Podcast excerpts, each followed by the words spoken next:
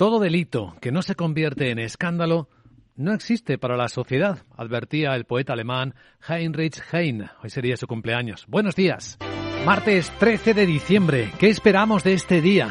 Pues que los científicos estadounidenses que dicen haber hallado la forma de crear energía neta a partir de la fusión nuclear nos lo enseñen, porque ese puede ser el gran elemento, la gran noticia en este momento de enorme desafío energético. De hecho, Estados Unidos, junto con Canadá y México, han anunciado hace apenas unas horas la creación de una mesa de trabajo conjunto para tranquilizar a los inversores y a los ciudadanos sobre el suministro de energía, en un momento en el que el mundo sigue muy tenso con ella.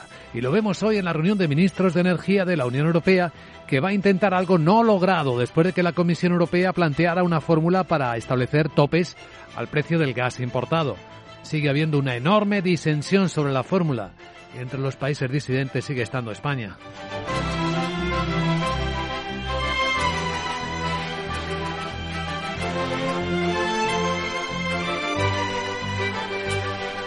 Es acuciante encontrar soluciones porque este invierno puede que nos libremos, dice el director general de la Agencia Internacional de la Energía, el señor Fed Birol.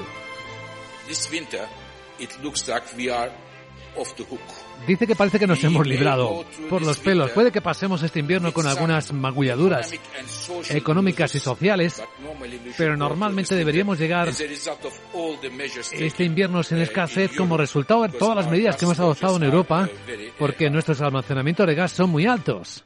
Pero eso puede cambiar, avisa para el año que viene. Así que el trabajo sigue. También el de los ministros de Pesca para establecer las cuotas para el año 2023. Y en paralelo, una desagradable investigación de la Fiscalía belga sobre una supuesta corrupción que entra a fondo dentro del Parlamento Europeo y que llevó a la detención de la vicepresidenta del Parlamento Europeo después de que se hallara a su padre con la maleta y los 600.000 euros, parece que dispuestos para su huida y en la propia casa, en el propio registro de la europarlamentaria, otros 150.000 euros. La policía también ha registrado la propia sede del Europarlamento. La presidenta de la Comisión, Ursula von der Leyen, está muy preocupada. Porque las acusaciones contra la vicepresidenta del Parlamento Europeo son muy preocupantes, muy graves. Es una cuestión de confianza de la gente en nuestras instituciones. Y esta confianza en nuestras instituciones necesita los más altos estándares de independencia y de integridad.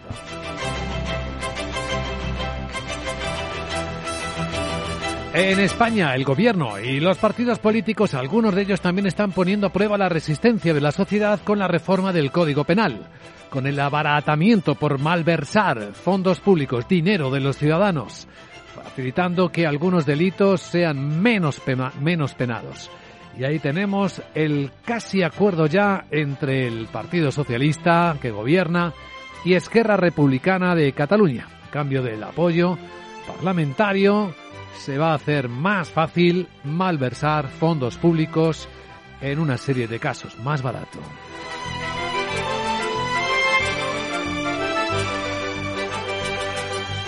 Pues todo esto en un martes en el que la escena económica tiene a Estados Unidos como gran protagonista o principal protagonista porque se va a publicar el dato de inflación del mes de noviembre. Veremos si atenúa el subidón, aunque se mantendrá por encima del 7%, 7,3 se espera, pero estaba en el 7,7. Y a ver la subyacente, que estaba en el 6,3, a ver si se queda como se espera en el 6,1.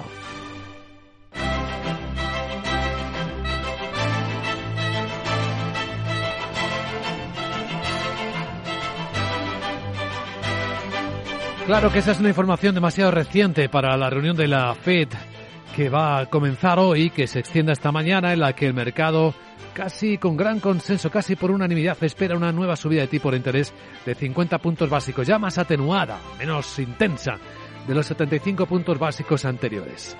En Europa también tenemos inflación, la alemana, y la confianza de los consumidores del Instituto ZW, a ver cómo va la primera economía de la zona euro y veremos también otros datos que nos darán medida de la situación de la economía.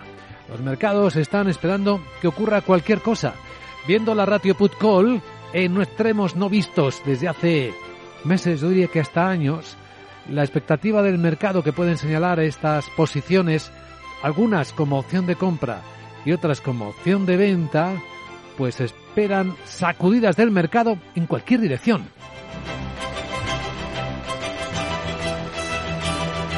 Y ahora mismo, ¿qué tenemos? La prudencia expresada en forma de subidas o bajadas de los futuros de las bolsas europeas. De momento, subidas prudentes en el Eurostox de cuatro décimas. Y en el futuro del mercado americano, de nada, de dos puntos. No es ni una décima. En 4.027 está el SP500, con una sesión asiática en la que los rebotes son también tímidos. La bolsa de Hong Kong de seis décimas donde en toda China ya se ve con más eh, expectativa la reapertura de la dureza de las normas anti-COVID. Hoy, por ejemplo, ya empiezan a abrir al público sin limitaciones los bares y los restaurantes en la espectacular Hong Kong. Capital, la Bolsa y la Vida, con Luis Vicente Muñoz.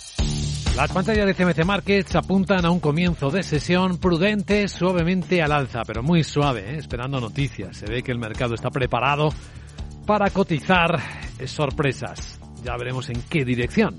De momento, ¿qué hay? El futuro del Eurostock sube cuatro décimas, son 15 puntos en 3.942.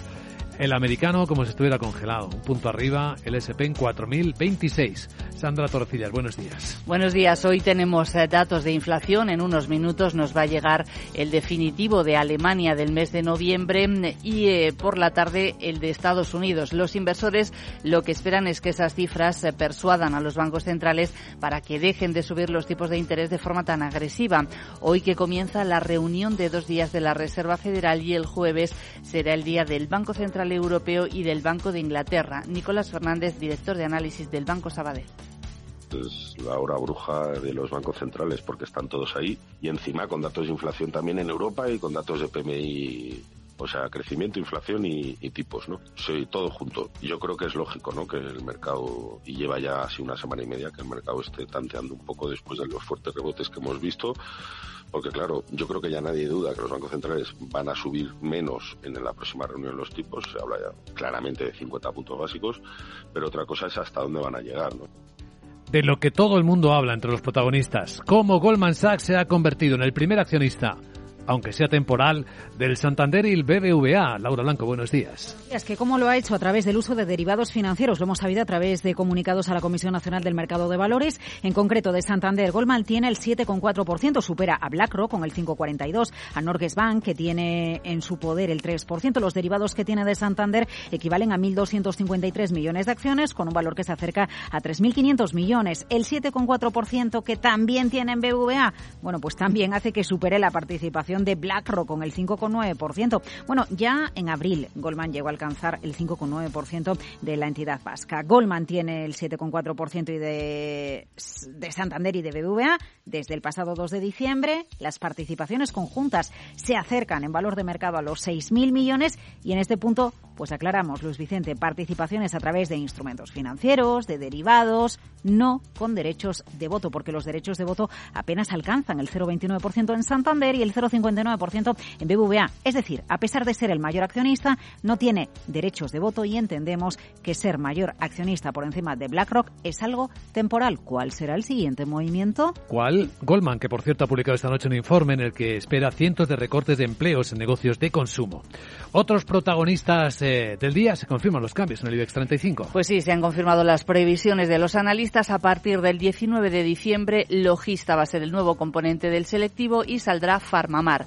Siemens Gamesa quedará fuera desde mañana miércoles como consecuencia de la OPA de su matriz, Siemens Energy, y eso dejará al selectivo temporalmente con 34 valores. El comité técnico va a volver a reunirse este mes una vez que se conozca el resultado oficial de la oferta de compra y decidirá si vuelve a incluir a Siemens Gamesa o lo sustituye por otro. ¿Algún protagonista más? Pues vamos a irnos fijando ya en Inditex porque mañana publica resultados del tercer trimestre fiscal. El consenso de Bloomberg espera que las ventas superen los 8.000 millones de euros, lo que supondría un nuevo récord histórico. Tenemos a Shell que está vendiendo participaciones en Malasia y también eh, vigilaremos a Telecom Italia porque este jueves el gobierno se va a reunir con los principales inversores, eh, con Vivendi, con el Banco Estatal CDP Van a iniciar conversaciones acerca de los planes futuros de la empresa. Y ahora vamos a ver qué pasó en el mercado americano para subir 500 puntos justo antes de la Fed.